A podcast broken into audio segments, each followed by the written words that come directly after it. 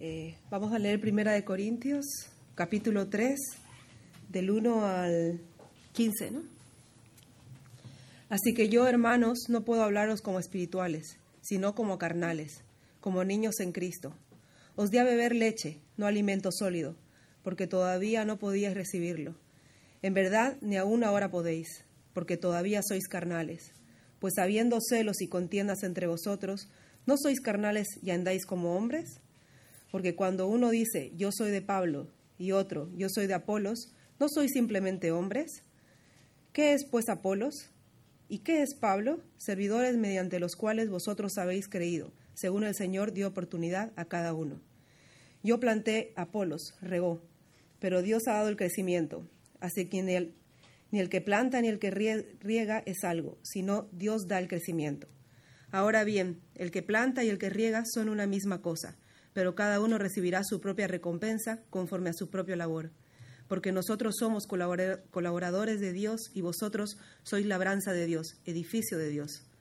Conforme a la gracia de Dios que me fue dada, yo, como sabio arquitecto, puse el fundamento, y otro edifica sobre él, pero cada uno tenga cuidado cómo edifica encima.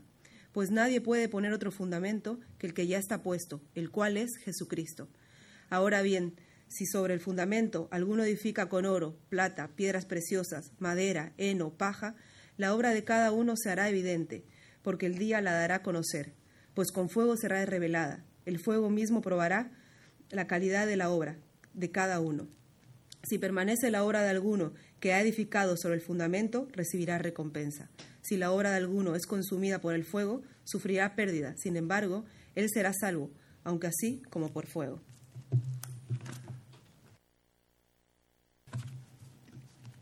En las últimas semanas hemos intentado ayudar a nuestros niños a la hora del almuerzo eh, a trabajar en dos cosas. Estamos viendo como, como papá y mamá dos aspectos que queremos ayudarlos a crecer. Por un lado, un aspecto es ayudarlos a levantar la mesa cuando terminamos de comer. Tommy con tres, Mika con cinco. Ustedes se pueden imaginar que esto es toda una experiencia. Tommy va, se quiere hacer hermoso y va corriendo con un plato de, de porcelana a la cocina y estamos tratando, hemos tenido que reemplazar varios platos. Eh, y cosas por el estilo, pero eh, enseñarles el concepto de que, de que en la familia nos servimos los unos a los otros eh, es algo que estamos intentando desarrollar en esos. Así que esa es una de las cosas que estamos trabajando últimamente. Vamos de a poquito en la mesa, es una experiencia, ustedes tienen que estar ahí. y otra cosa que estamos desarrollando en ellos es, queremos que cada vez que lleguen del cole nos sentamos a almorzar siempre y, y lo que hacemos es les preguntamos cómo le fue. Y los que tienen niños pequeñitos o más o menos eh, en esa edad saben que la respuesta es, ¿cómo le fue? Bien. y, hasta ahí, nada más. Entonces estamos intentando ayudarlos a que digan algo más allá de que nos fue bien, ¿no? Así que nada, hace un par de semanitas le pregunté a Mica, le preguntamos, estábamos sentados en la mesa y le pregunté, ¿y cómo te fue en el cole hoy? Y, Mica como que no, quería responder mucho la pregunta y se hacía la que comía, ¿no? Ella siempre quiere que Tommy responda primero, pero nada, insistimos. ¿Cómo, cómo te fue en el cole, Mica? Y, sin mirar, dijo, hubo un problemita hoy en el cole. Ah, hubo un problemita en el cole. ¿Sí? ¿Y, qué pasó? Ah, no, nada, Elenita se enojó. Ajá, muy bien. A ver, Elenita se enojó. ¿Por qué se, se enojó Elenita? No sé, me dice. ¿Se enojó? ¿Por se enojó? Ajá. Bueno, a ver, Mica. Estaba, ¿Con quién estaba jugando Elenita cuando se enojó? Eh, conmigo. Ok. ¿Y ella se enojó? ¿Vos le dijiste algo antes que se enojara ella? Sí, yo le dije algo, pero ella se enojó porque se enojó. entonces le pregunto, ¿y qué fue, Miquita, lo que vos le dijiste para que Elenita se enojara? No, yo no le di, vos le dijiste algo malo. Yo no le dije nada malo, dijo ella. Y si le digo, bueno, ¿por qué no le contás a papá y mamá qué le dijiste? Bueno, yo lo único que le dije a Lenita es que si quería jugar conmigo tenía que hacer lo que yo quería, yo no iba a jugar más. Es muy interesante. Eh, la experiencia de Mika es una experiencia tremendamente similar a la que vivimos nosotros todos los días cuando tenemos que narrar una experiencia donde hay un problema, lo primero que hacemos es aislarnos a nosotros mismos del problema. Hubo un problemita. No fue yo tuve un problemita, alguien más lo tuvo. Eh, cuando nosotros narramos una experiencia de algo acontecido, que somos parte de eso, no nos tendemos a no incluirnos dentro del, gran problema de conflicto, ¿no? Eh, es como cuando uno está haciendo una filmación, ¿vieron? Cuando uno, vos estás sosteniendo la cámara y estás filmando y, después se proyecta eso, pues lo que uno ve en una pantalla es, uno es capaz de ver a todo el mundo y a todas las circunstancias y todas las situaciones, menos uno mismo, ¿no? Uno, no está presente ahí. Y, hay una tendencia dentro de, de, cada uno de nosotros de que siempre tendemos a aislarnos a nosotros como el problema de problema. Y siempre tendemos a defendernos o apuntar hacia alguien más como responsable de la situación. Eh, estamos en medio de una serie de mensajes que habla acerca de cómo producir cambios profundos en nuestra vida. Eh, y yo quisiera proponerles algo. Quisiera decirles que para que realmente si nosotros queremos producir o queremos experimentar cambios profundos, lo primero que tenemos que hacer es rechazar esa tendencia que tenemos de huir a mirar nuestras propias faltas. Y quisiera ir más profundo, porque esto es de lo que habla el texto y esto es lo que quisiera que dialoguemos hoy. Eh, no solamente tenemos que huir de nuestra tendencia a mirar nuestras propias faltas, sino lo que tenemos que hacer fundamentalmente es hacernos una pregunta clave. Y esta es la pregunta a través de la cual yo quiero que estemos pensando en la medida de estos 40, 45 minutos que tengamos juntos. ¿Por qué caemos en ellas? No solamente lo que hacemos de manera exterior, ¿por qué Miquita se peleó con esta niña o por qué se enojó la niña, o mejor dicho, qué fue lo que sucedió, sino por qué sucedió. ¿Sí? Eh, lo que yo quiero que examinemos juntos, que es lo que este texto habla, es estudiar mi motivación detrás de mi acción. Esto es lo único que va a hacer que realmente en mi corazón se produzcan cambios profundos y no solamente cosas superficiales. Eh, yo quisiera hacer algo. Les voy a robar una ilustración a Pedro San Jaime, que es el rector de la Facultad de, Teología de Barcelona, y se las voy a compartir. La modifiqué un poquito, pero me resulta tremendamente iluminadora, así que seguro se la robó alguien él. Así que ladrón que roba ladrón, ¿no? Dice el dicho, tiene 100 años de perdón. Pues nada, quiero que piensen en un iceberg, ¿sí? Una característica de un iceberg es justamente que uno lo que puede ver en el exterior es algo muy pequeñito y en realidad la grandeza del iceberg está dentro, eso es lo invisible, en lo que no se ve. ¿sí? Yo quisiera proponer que lo exterior es el qué, es decir, nuestra conducta, cómo nosotros nos comportamos, lo que ven las demás personas, es decir, en este caso el enojo entre Miquita y Elenita, ¿sí?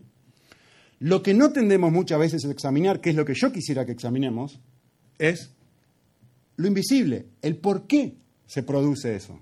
Es decir, cuál es la motivación que está detrás de lo que sucede, o mejor dicho, debajo de lo que sucede en la superficie. Entonces, hay un aspecto de nuestra vida, que es lo exterior, que es lo que todo el mundo ve, y hay un aspecto de nuestra vida que es lo interior, que es lo secreto, que es lo que realmente nadie ve, salvo yo solito y Dios.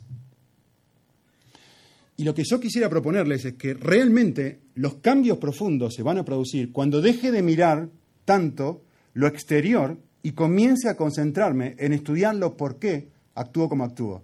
Y esto es lo que al final, los últimos diez minutos de la charla, vamos a ver qué trata este pasaje. ¿Sí? Eh, muchas veces nosotros cuando miramos a una persona tendemos, tenemos la tendencia a decir, esta persona es buena o mala en función de la parte de arriba del iceberg. Es decir, en la parte exterior, esta persona parece una muy buena persona. Es educada, es cariñosa, es afectiva, pero no tendemos a mirar tanto el por qué, y por supuesto tampoco hacemos eso nosotros mismos, ¿no? Y más que nada la grandeza o pequeñez de una persona está determinada en cómo esa persona se comporta y no tanto en las motivaciones de por qué esa persona se comporta como se comporta. Eh, yo creo que ya les he dicho, contado esta historia antes, pero vale la pena decirla de vuelta. hace muchos años atrás, ya cuando, cuando me, había, me mudé a Argentina por primera vez, después de estar viviendo en Estados Unidos, mi agencia nos regaló un ordenador a todos, un ordenador portátil, y llevé este ordenador, y tenía este ordenador portátil en Argentina en ese momento, hace varios años ya, era algo carísimo, casi el precio de un coche. Y casi nadie tenía un ordenador en ese momento. Para mí siempre el ordenador es mi elemento de trabajo, así que lo necesito todo el tiempo. Cuestión que un día tenía que predicar un domingo y estaba a punto de imprimir las notas, que si no lo imprimo no me acuerdo, y, se rompió la impresora de, mi, de mi, impresora, se rompió, y no tenía cómo llevarle las notas para predicar el mensaje el domingo. Cuestión que tenía que tomar una decisión. ¿Y ahora qué hago? En ese momento no existía el mail y todo eso, olvídense. O sea, no, no, existían las facilidades que existían ahora. Entonces tenía que tomar una decisión. ¿Voy a predicar con el ordenador como notas? O directamente no sé qué hago porque no puedo predicar de otra forma. O, o me las apaño de otra manera. A ver, estando en casa, lo que yo estaba pensando era esto. Si yo llevo mi ordenador, lo pongo así como estoy poniendo mi Biblia acá, en ese momento en Argentina, y lo pongo acá adelante, externamente, mirando la parte de arriba del iceberg, es muy posible que mucha gente que me está observando concluya, qué orgulloso, que cómo se quiere pavonear de su ordenador nuevo y de que esta tecnología aquí en Argentina no está o lo que sea. Sin embargo, en lo interior de mi corazón, yo tengo un dilema que tengo que resolver. Y la pregunta que tengo que hacerme es siempre la misma. ¿Por qué? ¿Por qué hago lo que hago exteriormente? Pues tengo dos opciones. Miren esto, qué paradójico. Si yo no llevo mi ordenador, o si yo no llevaba mi ordenador ese día a la predicación, no lo iba, ¿por qué no lo iba a llevar? Piensen esto, ¿por qué no lo iba a llevar? La razón no es humildad, es orgullo porque yo no quería que el resto de la gente pensaran que yo estaba siendo orgulloso. Entonces, no llevarlo es orgullo.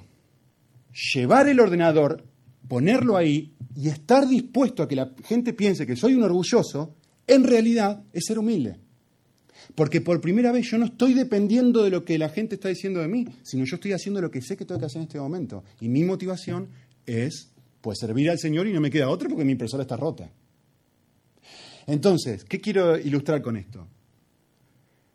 Muchas veces confundimos o tenemos una tendencia a evaluarnos y evaluar a otros en función de lo externo, cuando lo que el texto nos ha dicho ahora, y vamos a examinar en un minuto, lo que Dios mira es el corazón, es lo profundo, todo aquello que no se ve.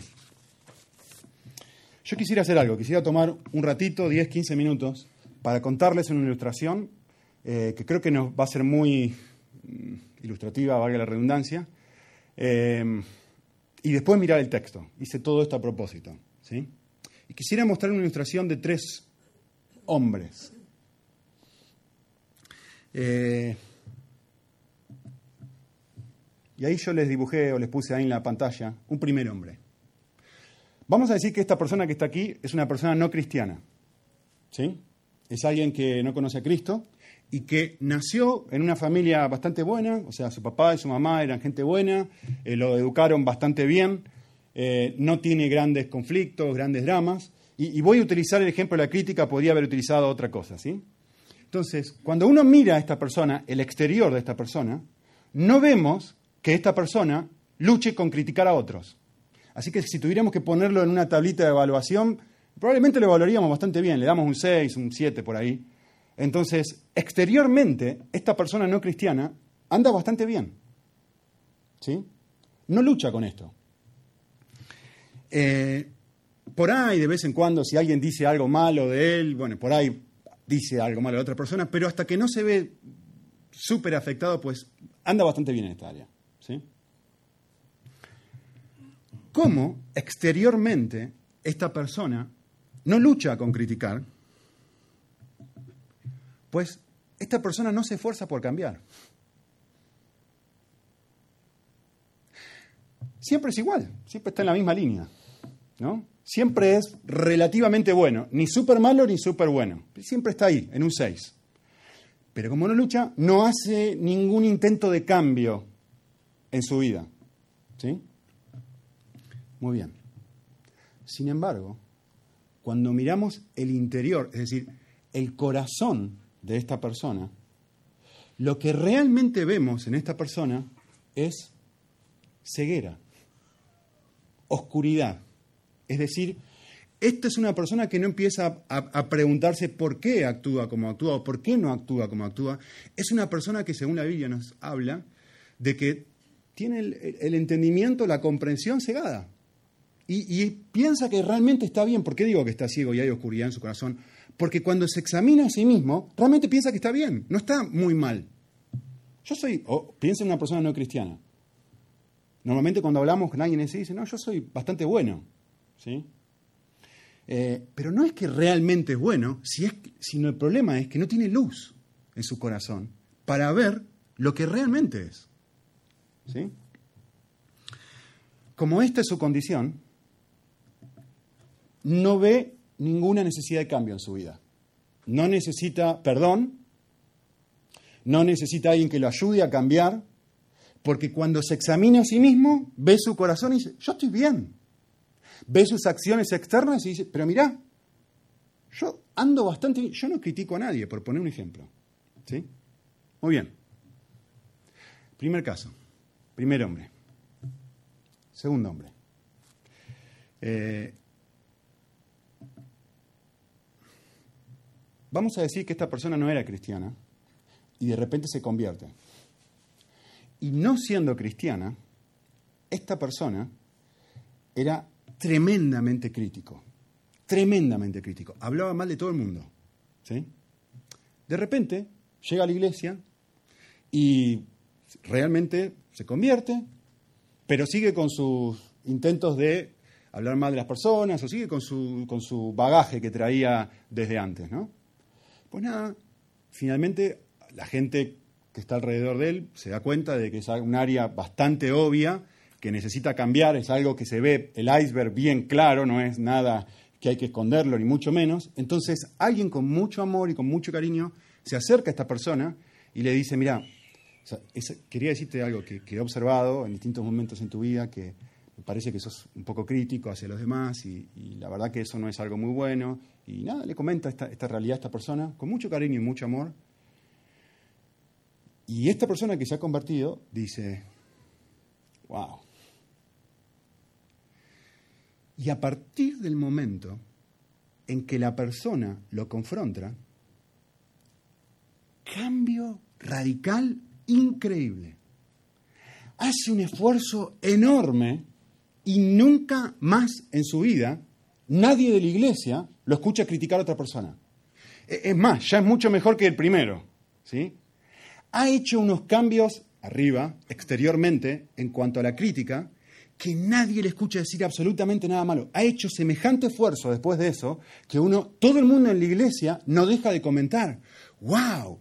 Es re obvio que Cristo está transformando su vida. Es súper claro de que esta persona ya no es la misma persona que era antes, porque tenía una lengua antes y ahora ya tiene una buena lengua. Ha cambiado la persona. Se ha esforzado por no decir nada malo. Si nosotros nos frenamos acá y miramos solamente lo exterior y no preguntamos por qué esta persona ha cambiado, no nos vamos a dar cuenta de lo que este pasaje quiere que veamos. Déjenme decirles, obviamente es una situación hipotética, ¿no? Pero déjenme decirles por qué esta persona cambió. Después de que se encontró con este hermano de la iglesia que vino y le dijo eso, se fue a su casa tan desilusionado consigo mismo y tan triste y tan culpable que dijo, nunca jamás en la vida quiero volver a sentir este nivel de culpa que siento ahora, por lo tanto, nunca más voy a volver a abrir mi boca de esta forma.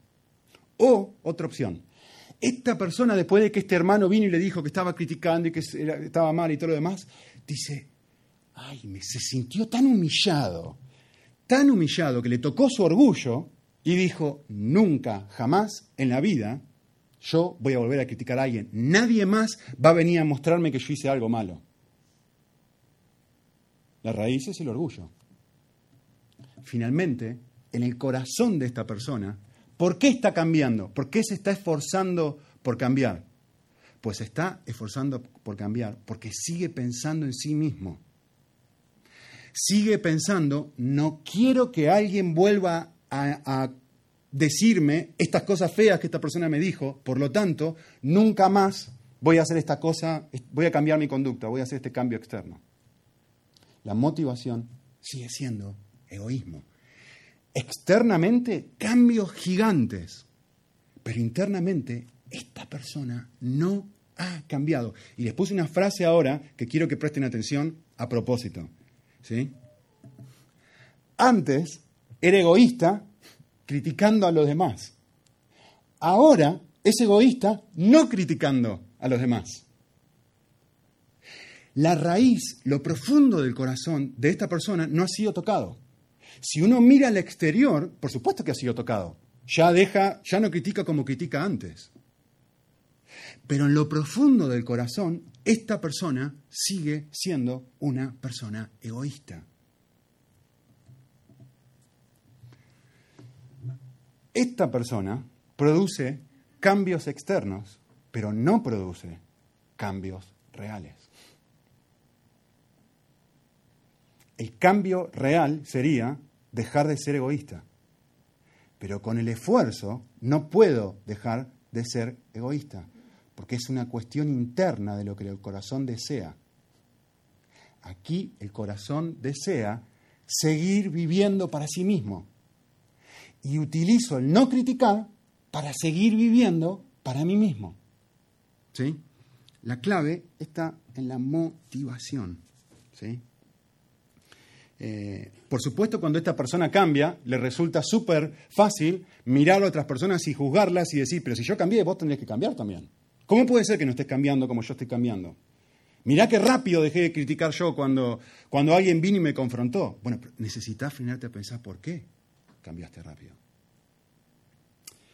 Eh, miren el caso. Ahora, si comparamos la persona no cristiana con la persona cristiana, ¿quién es mejor? Ahora, exteriormente, parece que la persona cristiana es mejor que la persona no cristiana. Antes parecía peor, ahora parece mejor. Sin embargo, en lo profundo de su corazón, los dos siguen siendo egoístas. Esta persona que está acá en la oscuridad no se da cuenta que es egoísta, por eso está en oscuridad. Esta persona que ahora tiene el Espíritu Santo y que conoce a Cristo, se da cuenta que es egoísta y se está forzando por cambiar, pero por una mala motivación. Las dos personas son exactamente iguales. Exteriormente no, pero interiormente sí, porque ambas están siendo egoístas. Muy bien. Hay una tercera persona, ¿sí? Esta persona que está aquí lucha con la crítica también. Pero cuando lucha con la crítica, esta persona se da cuenta y se mira a sí mismo y dice, es verdad. Sí, un montón de veces hablo mal de, mi esposo, de mi esposa, hablo mal de otras personas cuando no están presentes.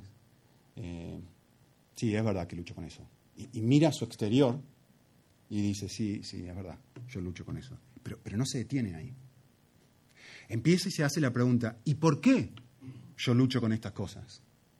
Y de repente empieza a mirar la realidad de sus motivaciones y se da cuenta que también es una persona tremendamente egoísta. Y se observa a sí mismo y dice, no, no voy a culpar a otro. No, no voy a decir que yo estoy hablando mal de esta persona porque esta persona hizo esto, esto o aquello. No, no yo estoy hablando más de esta persona porque yo quiero y yo decido hacer esto. Y realmente soy una persona tremendamente egoísta. Eh, y de repente, cuando deja de poner excusas, el Espíritu Santo viene a esta persona a darle un nivel de luz mucho más grande que el que tenía antes. Y miren lo que pasa. Esta persona se examina a sí mismo y en el interior de su corazón piensa esto. Para un segundito. Qué podrido tengo que estar para que me cause placer el mal de otro. Qué feo tiene que ser lo profundo de mi corazón para que yo esté contento cuando le estoy causando mal a una persona. Y se mira a sí mismo y dice, no puedo creer que mi corazón esté tan sucio. No puedo creer que dentro de mi corazón tenga, deseos tan podridos como los que tengo. Porque cuando yo examino por qué, me doy cuenta y digo, es, me estoy gozando en lastimar a otro. De repente, esta persona que lucha con esto se empieza a mirar a sí mismo y se empieza a preguntar por qué. Digo, para un segundito, no puedo creer que no me duele el hecho de que cuando yo estoy criticando a otro, me estoy alienando de esa persona y me estoy alienando de Dios. No me duele ni siquiera, no me duele perder una parte, una porción preciosa de mi comunión con Dios. Y esta persona empieza a examinarse y se ve tremendamente pequeño. Tremendamente pequeño. Y mira su corazón y dice, y por primera vez tiene luz. Y ve, no piensa que es egoísta, piensa que es súper, lo voy a decir en argentino, súper, recontra, archi, egoísta. Y sucio. Esto es el comienzo del cambio profundo.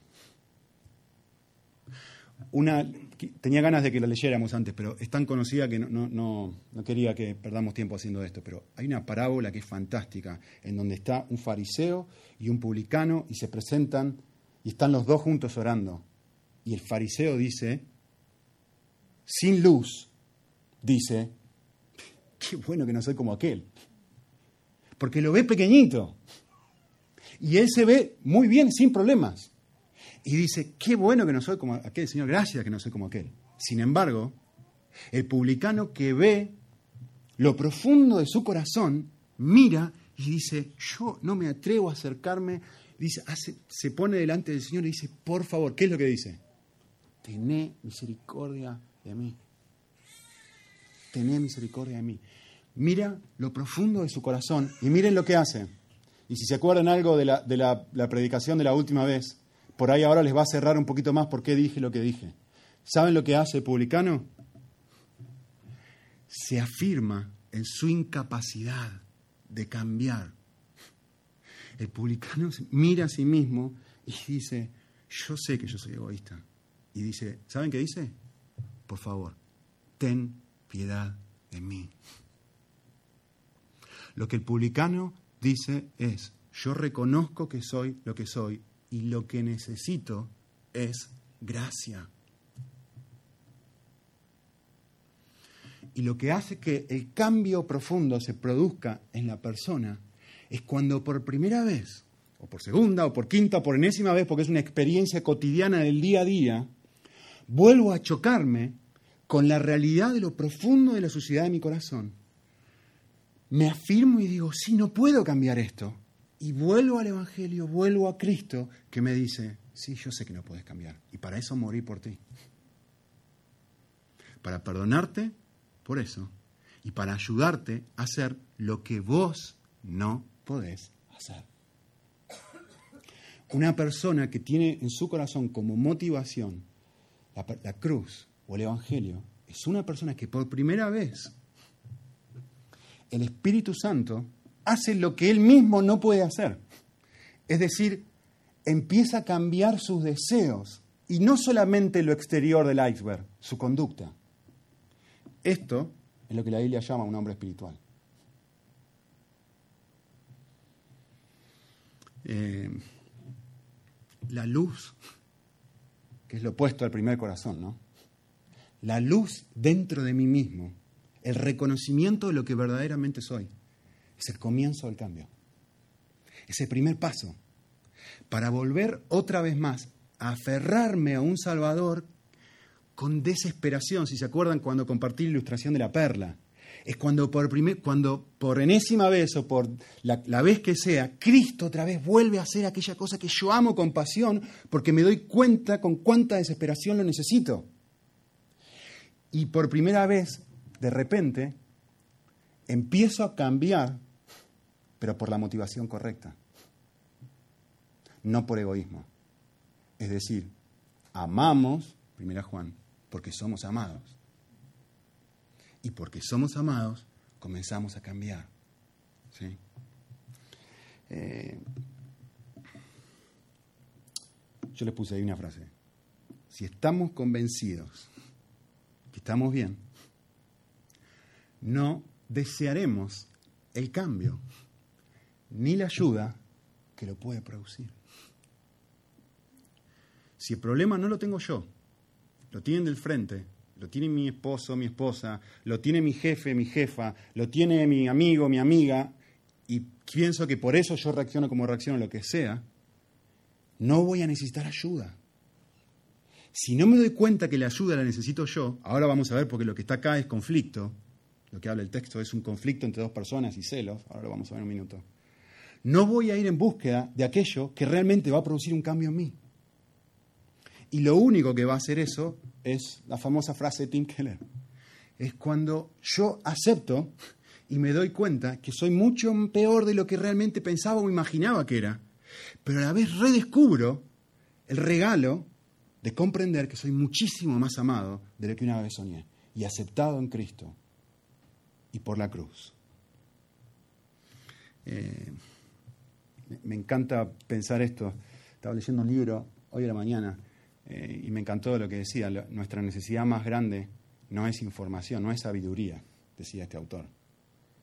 Nuestra necesidad más grande es volver a aceptar la condición de que vivimos para nosotros mismos. Cuando yo vivo en esta realidad de que constantemente vivo para Nico y de que constantemente soy egoísta y de que si no y, que reconozco y vengo a la luz y digo, sí Señor, estoy viviendo para mí. Esa es mi necesidad más grande. Eso me regala el privilegio de volver a la cruz, de volver a necesitar un Salvador y de volver a necesitar poder para cambiar, porque no puedo cambiar solito. Eh, el hombre espiritual sabe que no puede cambiar, por lo tanto corre al lugar donde hay ayuda. ¿Sí? Eh, si nosotros buscamos solamente hacer cambios externos, los cambios externos no producen cambio de deseo. Me, encanta esta ilustración de Paul Goye que me, resulta tremendamente iluminadora. Él habla de, una, de, una, de una ovejita que dice, ¿qué es? Perdón, de un lobo, y dice, ¿qué es lo que un lobo quiere hacer? ¿Qué es lo que un lobo desea? Pues, obvio, comer ovejas. Y lo que el lobo desea, desea desde lo profundo de su ser, en, la parte de abajo del iceberg, es comer ovejas. ¿sí? Y él usa esta imagen que me encanta. Dice, vamos a poner al lobo en una jaula y vamos a ponerle enfrente tres, cuatro ovejas. ¿Puede comer el lobo las ovejas? Pues obviamente no puede. ¿Por qué no puede? Externamente hay algo que lo está impidiendo comer las ovejas. Pero en lo profundo de su ser no hubo cambio de deseos. Es decir, no está haciendo lo que realmente desearía hacer porque hay algo externo que se lo está impidiendo. Pero si le soltamos ese algo, pues agarrate porque se come todo. Lo mismo con el segundo ejemplo que yo les di. ¿Por qué esta persona ha dejado de criticar? Pues ha dejado de criticar porque no quiere que la vuelvan a humillar.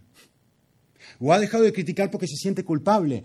No porque realmente en lo profundo de su ser han cambiado su deseo y ahora se da cuenta de que es una persona que en lo profundo le encanta herir a los demás y disfruta herir a los demás y necesita de perdón para no herir a los demás y necesita de ayuda para dejar de desear eso que no puede dejar de desear.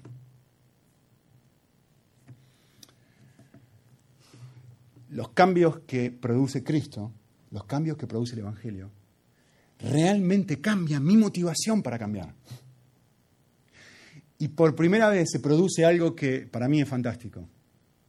Antes, en los dos primeros ejemplos que yo le di a los hombres, yo deseaba vivir para mí.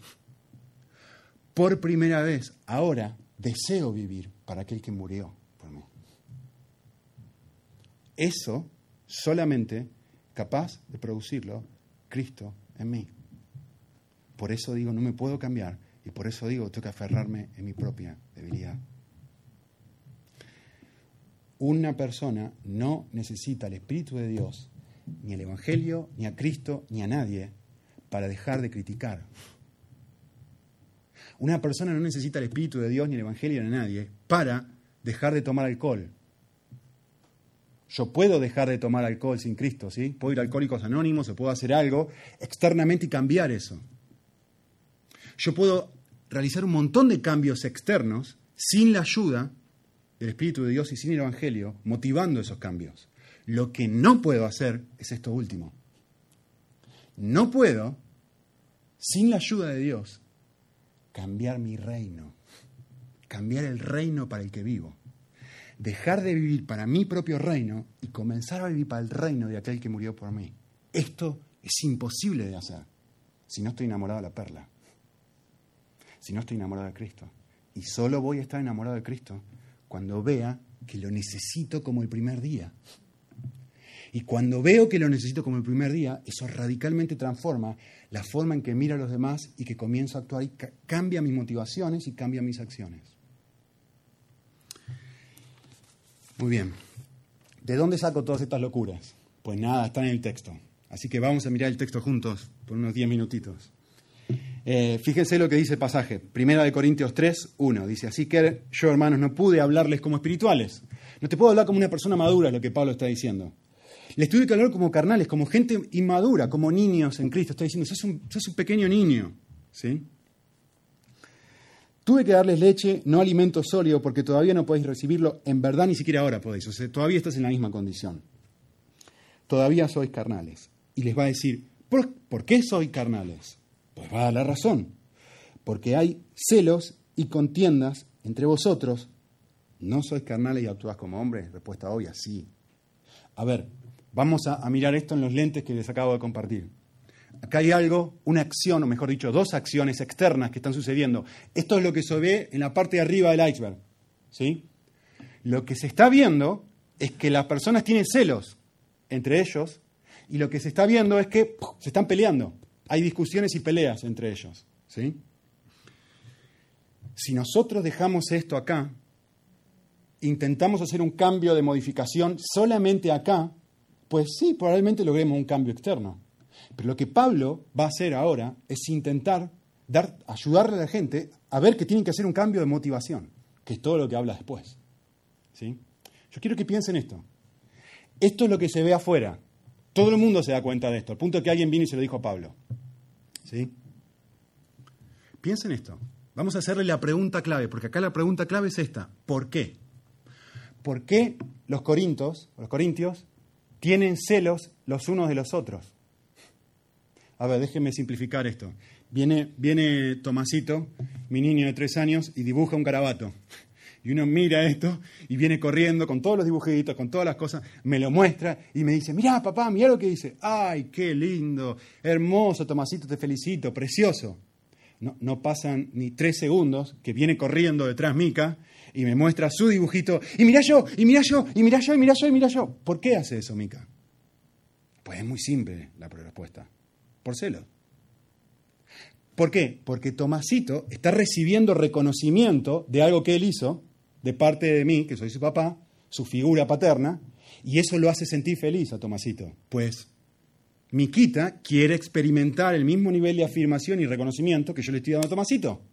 Por lo tanto, corre y me muestra el dibujito y yo le doy su afirmación y le digo que está precioso también. ¿Saben por qué? Porque como dice el texto, son niños. y ellos están tratando de encontrar su valor en mi persona. En lo que yo cada vez les digo qué lindo que estás vestido, qué bien te portaste o muy bien que están, cómo están levantando la mesa. Son niños y hay celos entre ellos porque son niñitos. Cuando yo tengo celos de una persona, lo tengo porque esta persona está recibiendo un reconocimiento que yo no estoy recibiendo de alguna u otra forma. Esa es la, ese es la, lo invisible. Él obtiene algo que yo no obtengo, por lo tanto eso me pone mal.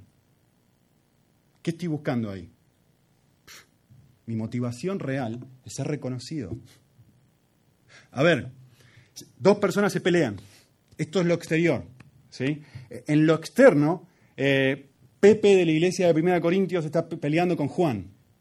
Pepe dice esto, miren, versículo 4, yo soy de Pablo. Es decir, Pepe y Juan están discutiendo por algo que no sabemos, ¿sí? Y en el momento que uno tiene que eh, responder quién tiene razón, pues sacan su carta y dicen, yo me convertí con el apóstol Pablo, por lo tanto yo tengo razón. Porque el apóstol Pablo es el mejor apóstol de todos los apóstoles. Y el otro, que no quiere ser menos, dice, ah, vos te convertiste con Pablo, pero a mí me entrenó, me discipuló Apolos, que es el mejor de los maestros que existen en el planeta. Yo soy de Apolos. Y ahí empieza una pelea el uno con el otro a ver quién tiene razón y quién no tiene razón. ¿Por qué están discutiendo? Finalmente por lo mismo. Externamente es una pelea. Internamente están buscando a ver quién va a quedar bien parado y quién no va a quedar bien parado. ¿Sí? Pablo, por el contrario, va a decir esto. Esto es lo que ellos están tratando de lograr. Esto es la percepción de Pablo de sí mismo y de Apolos, versículo 5. ¿Qué es, pues, Apolos? ¿Qué es, pues, Pablo? Pablo, servidores por medio de los cuales habéis creído según el Señor dio oportunidad. Es verdad, yo hice algo, yo planté, es verdad, Apolos hizo algo, plantó, lo regó, eh, Apolos regó, pero acá lo importante es Dios, no nosotros. Dios es el que ha dado el crecimiento. Como Dios fue el que lo hizo, conclusión, versículo 7, ni Apolo ni yo somos algo. A ver, ¿qué está en juego acá? Lo importante no es Apolo, lo importante no es Pablo el que riega, lo importante es Dios el que da el crecimiento.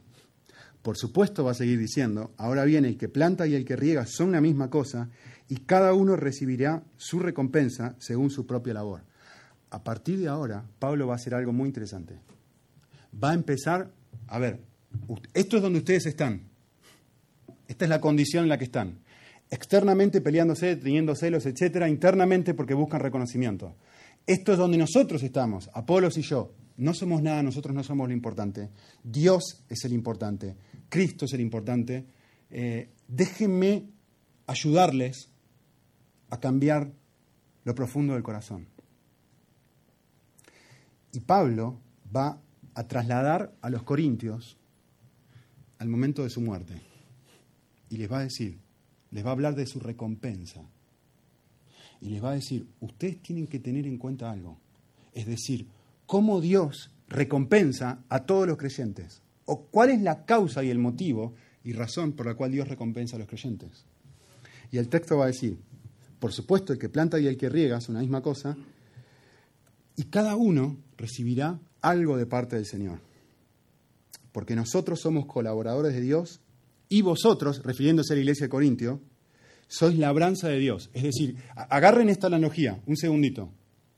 Va a utilizar una analogía, si se quiere, del campo y va a decir, nosotros, ustedes, la iglesia de Corinto, son un campo, una labranza, nosotros somos los, eh, exactamente, los labradores, los que trabajan la tierra, muchas gracias, los que siembran, etc. Esta es la analogía que está usando hasta ahora, ¿sí? La iglesia es el campo, los que servimos en la iglesia, dice él, somos los que trabajamos la tierra. Ahora va a cambiar la analogía, ¿eh? va a seguir hablando lo mismo, no va a cambiar de tema, pero va a cambiar la analogía y va a decir esto.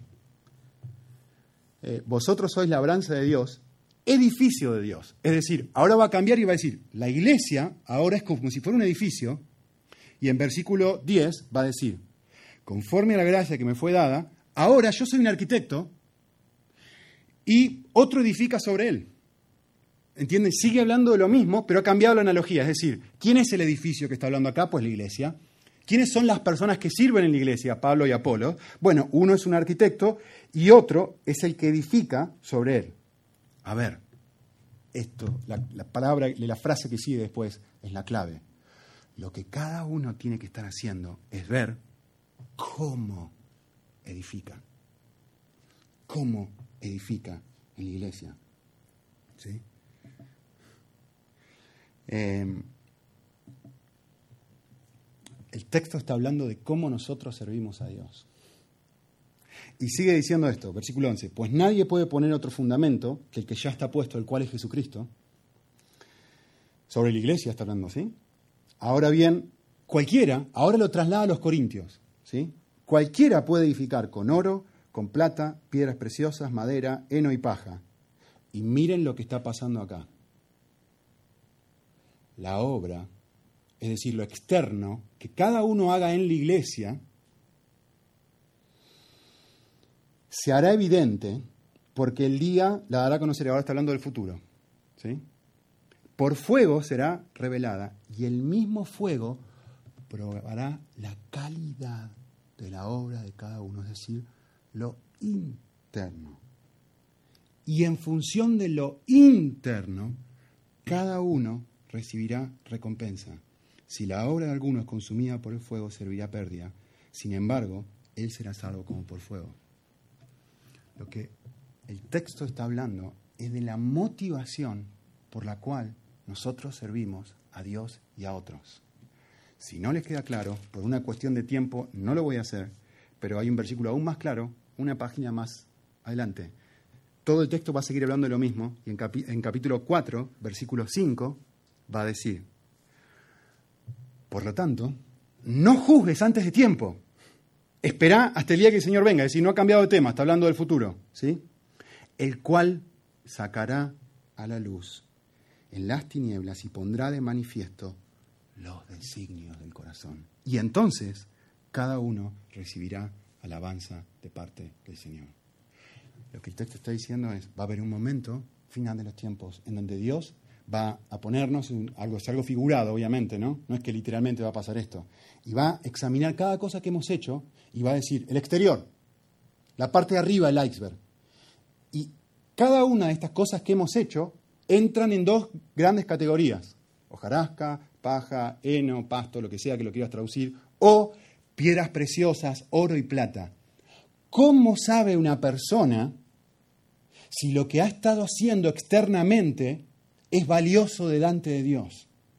Pues la clave, lo acabamos de leer, está en que en un momento la imagen se va a prender fuego y lo que quede obviamente bueno va a entrar en esta categoría. Y el texto va a decir, dice, lo que quede bueno es en función de las motivaciones profundas del corazón. Lo que nadie sabe, lo interior. Y esto es lo que el texto está tratando de enfatizar. Eh, en lo exterior podemos ver un montón de cambios externos, pero varias veces en la Biblia nos dice una y otra vez que el Señor, que mira? El corazón lo profundo del corazón. Eh, y el grado que va a determinar los cambios profundos de mi corazón están determinados por la medida que yo acepte una y otra vez, como el ejemplo que vimos al principio los tres hombres, de que sí, soy una persona pequeñita, con enormes cambios para hacer, con motivaciones podridas, y que necesito el Evangelio para que me transforme de estas cosas y produzca en mí deseos que yo soy incapaz de producir. Porque si intento cambiarme a mí mismo, lo estoy haciendo con mis fuerzas y lo estoy haciendo por egoísmo. Lo único que es capaz de cambiarme a mí mismo es la cruz. Si hago eso, que constantemente Cristo nos está haciendo, como la parábola que, miramos hoy, eh, es, me está invitando a volver a Él. No, no a correr de Él cuando veo mi pequeñez, y cuando veo mi suciedad. No, no a intentar cambiarme. Eh, les voy a adelantar algo, ya vamos a hablar con esto, de esto más adelante.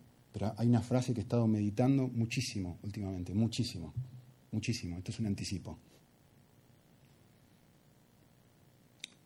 Necesito arrepentirme de mi bondad antes de arrepentirme de mi pecado.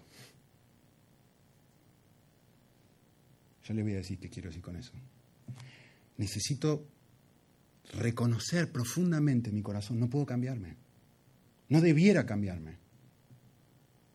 No debiera tapar o intentar mostrar que soy bueno. Necesito arrepentirme de esa falsa bondad para poder ir al lugar donde realmente voy a encontrar ayuda, que es en Cristo. Y entonces reconozco la realidad de mi corazón, mi pecado. Me arrepiento de él y, oh sorpresa, encuentro amor incondicional, perdón incondicional y no solamente eso, encuentro una motivación para hacer lo que nunca antes podía hacer, poder. poder para cambiar. ¿Sí? Bueno, oramos un minutito.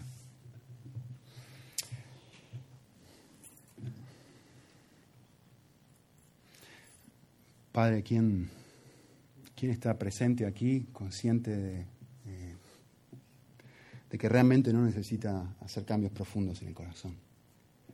Eh, padre, no queremos ser como el fariseo, eh, no queremos ser como los corintios, queremos ser personas que se examinan a sí mismos sin temor, que pueden mirar la realidad de su condición, de su corazón, y en vez de, taparlo, de huir, de defenderse, poner excusas, de racionalizar los comportamientos y las reacciones.